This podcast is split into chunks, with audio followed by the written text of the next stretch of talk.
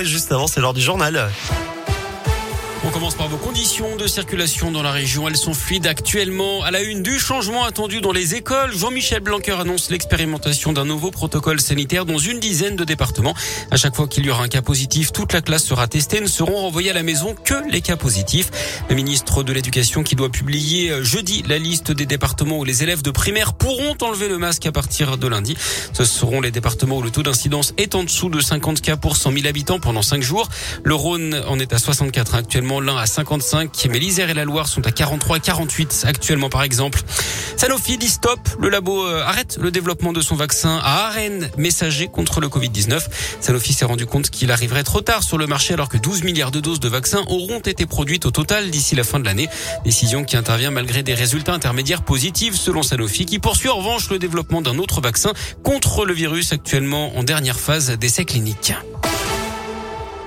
Comment gérer la hausse des prix du gaz? Le gouvernement dit ce matin réfléchir à des mesures supplémentaires pour aider les Français. Elles s'ajouteront au chèque de 100 euros prévu en décembre pour 6 millions de ménages modestes.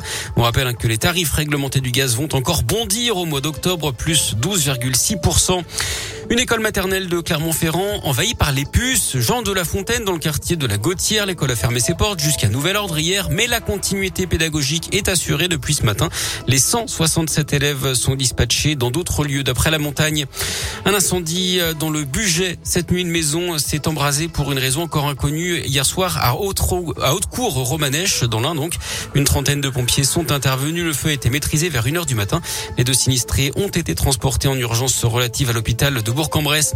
Des perturbations attendues à la Stas. Cette semaine en cause un mouvement de grève chez un sous-traitant au à partir d'aujourd'hui à Saint-Etienne. Aucun bus ne circulera sur les lignes 30, 32, 33 et 57. Plusieurs lignes scolaires sont également impactées. Même chose hein, pour la ligne M5 entre Saint-Etienne et Rive de Gier.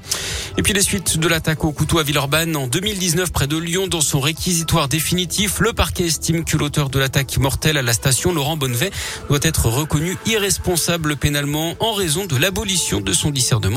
Ce réfugié afghan de 34 ans avait tué un étudiant de 19 ans et blessé 8, passants, dont 3 grièvement, avec un couteau et une fourchette de barbecue. Il avait expliqué avoir entendu des voix. L'actu sport, c'est la Ligue des Champions ce soir et un choc dans le groupe A, le PSG face à Manchester City à partir de 21h.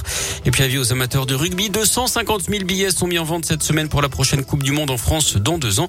La moitié dès ce soir à 18h. C'est une prévente réservée à la famille 2023.